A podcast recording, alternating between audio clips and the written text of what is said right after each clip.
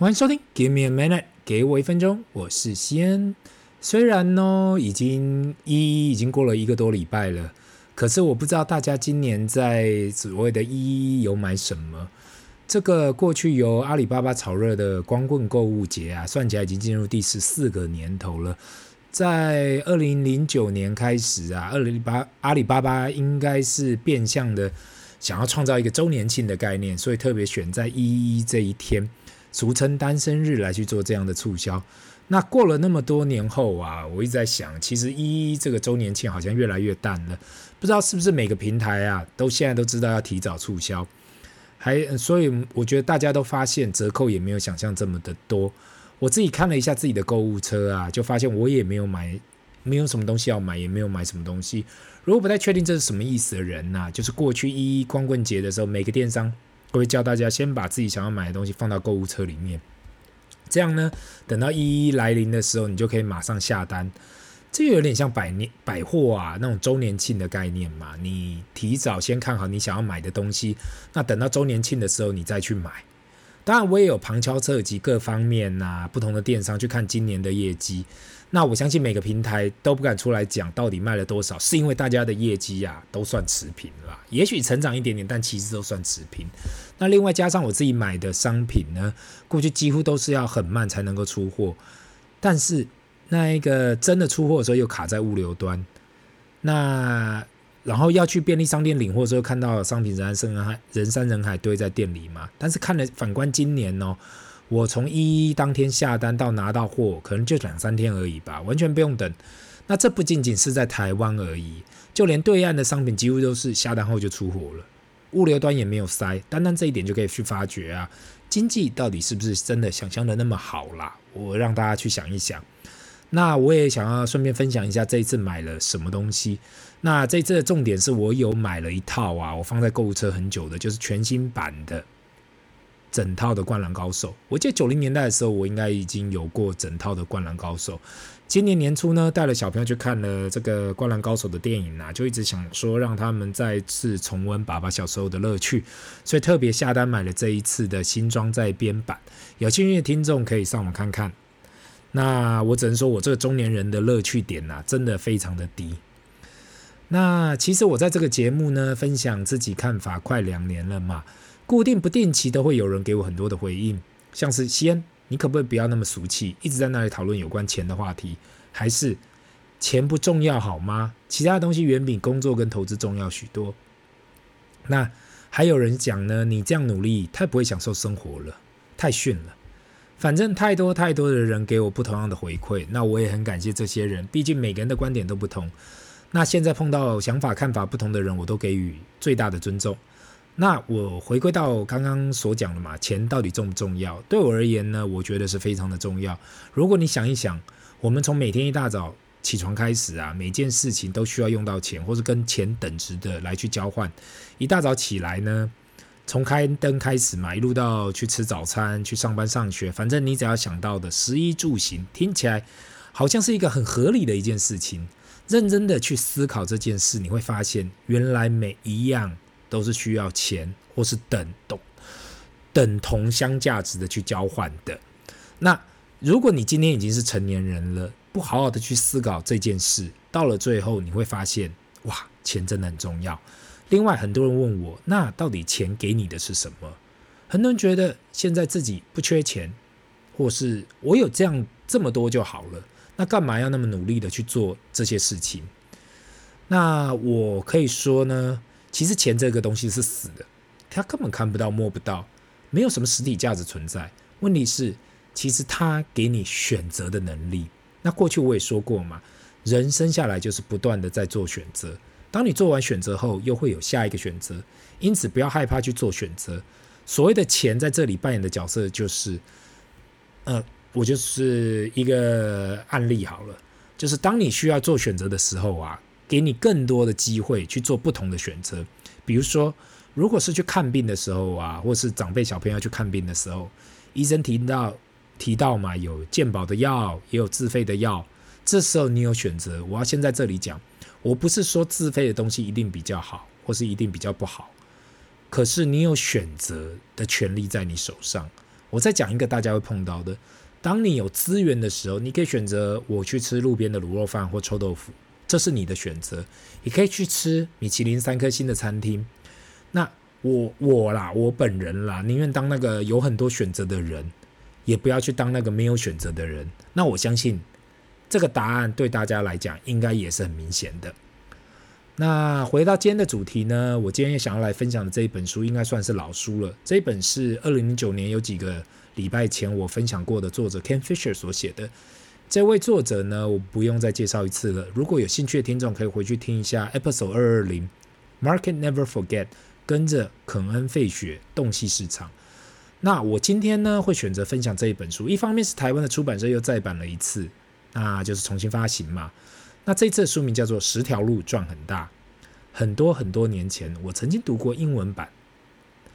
那我自己觉得，在每个年纪读这本书的感触都不太一样。如同我刚刚提到的选择，人生就是充满了不同的选择嘛。那这一本书呢，也提供了各种人生选择。作者在这里只提供他自己所见到的十种可能产生财富的方法，不代表这就是所有的方法。每个人的路都不同，每个人都可以走出自己的路。我今天只是想要透过这一本书来分享我个人的看法跟想法。那他所提到的十条路又是哪十条路呢？让我来跟大家分享。第一条路呢，就是创办一门成功的事业，赚钱赚最多的一条路。那 Ken Fisher 提到，其实钱可以赚最多的莫过于创业。创业这条路啊，很辛苦，成功率特别的低。很多人都想要当老板，可是真的当上老板才发现这条路很难走。当你帮人家工作的时候，你只要把你责任顾好就好。当你当上老板时，才发现原来要管的事情太多了。重点在于怎样找到好的人才来去帮你分摊这些责任，这才是一个好的老板该做的事。那想当然啦，能够想到的案例就是 Tesla 的老板 Elon Musk，他过去创办过 PayPal 的前身，后来又投资了 Tesla、SpaceX，以及 Apple 的创办人 Steve Jobs。那第二呢，就是成为一家企业的执行长，并经营得有声有色。有关这条路呢，Ken Fisher 提到，如果你成为一间成功公司的 CEO，那也会是一条很棒的路。他推荐先从比较小的公司、比较小的开始公司开始做起，慢慢的一路成长，到最后呢，找到一群很棒的团队，最后成为了执行长。在这方面很成功的案例就是 Google 的执行长 Sundar Pichai，从一开始慢慢的开始爬，一路到。二零一九成为 Google 的执行长，这条路也是花了一段时间才达成。第三呢，是成为第三条路啊，成为副手，搭上成功的便车，一路向前。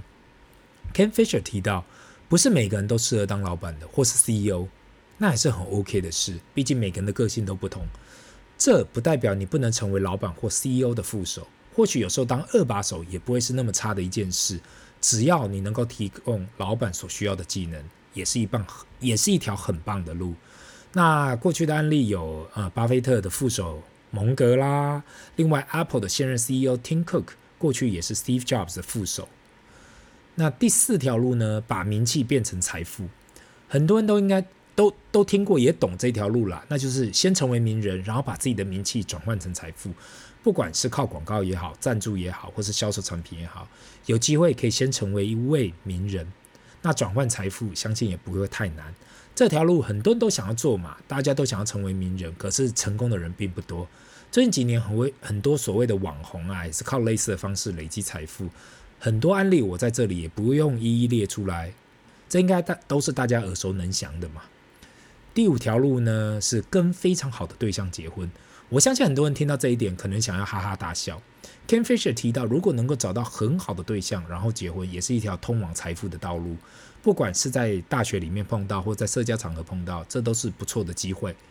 那他提到，希望大家至少要有真爱，不是只是为了钱而结婚。如果不是的话，还是有很多的很多的风险。另外，他也提到，不仅仅是跟富有的对象结婚，另外好的背景的另外一半，也可以开启其他的门。我相信大家都应该懂这道理。所以我也不用多去琢磨这件事。第六呢，是透过新送合法掠夺这条路，比较跟美国的文化有关联性呐。他所提到，先成为律师，然后找合法有争议的案子来新送。在台湾或是亚洲，比较不太可能有这样的高额赔偿。可是，在美国这个国家啊，任何争议的案子都有可能有高额赔偿的可能性，或是和解。很多人认为这样的方法并不合法，或是一点都不合理。可是 Ken Fisher 感觉这样的方式，只要在法律可以接受认知的范围里面，都是可以的。第七呢，是打理别人的钱来赚钱，简单来讲就是帮人理财。作者提到，很多人获得财富就是帮人管理财富，透过加入金融产业而获得财富。因此，有很多商学院的毕业生第一志愿就是加入金融产业，不管是加入私募基金也好，避险基金，或是不同样的金融业的工作，在金融业这条路上非常的竞争，而且只有真正少数的人获取大部分的财富。第八是透过创作或制造产制造那种源源不绝的未来收入，不管是发明一个新产品也好，或是透过作词作曲、各种写书啦，某种方式可以授权的方式。只要是独一无二，而且可以获利的创作，就可以产产出这种源源不断的收入嘛。重点是你的创作是可以长期帮你创造收入的，毕竟不是每个发明专利都可以为你创造收入。第九呢，是把不受瞩目的房地产变成钱，成为地产大亨。这条路排在第九，当然是因为文化的问题。对于亚洲人来讲，房地产应该算是前三。作者提到，要进入房地产业，需要了解房贷、租金跟其他相关的知识。但是，房地产对于亚洲人来说，应该算是大家都知道可以创造财富的路。那我在这里也不用多提了，因为大家我相信，只要是听众都知道，这是一这是一条啦通往财富的道路。第十呢，是最多人走的路，就是用力存钱，做好投资。作者在这里讲到，是把所有的收入存下来，投入到金融市场里面。他自己也提到嘛，这方面不会让你大富大贵，毕竟市场的报酬就是那么高，可是会让你未来不用为钱烦恼。那对于最后这一点呢，我觉得真的是给普罗大众，不仅仅是投资金融市场。如果你要投资房地产也好，或是其他方面的投资，最重要的就是，不管你现在是选择只要好好工作，或是你选择要去创业或者经营一个企业。投资这件事情是没有办法避免的，不管你在哪个位置上，都需要去做投资这个抉择。千万不要有这个想法，就是说，你就想嘛，哇，我好好的做好自己的工作就好，未来我可以依靠我的退休金，或是我可以以养儿防老的方式。因为相信我，全世界唯一可以靠的就是自己。千万千万不要有那个想法，可以去依赖他人，或是依赖政府，或依赖谁谁谁。因为这绝对是最不保险的方式。那今天呢，我分享了这一本书，不管我们把这当成饭后娱乐也好，或是认真去思考未来该怎样做也好，都希望有给大家一点点的方向，来把未来啊来去做打算。那今天的分享就到这里，这里是 Give me a minute，给我一分钟，我们下次见，拜。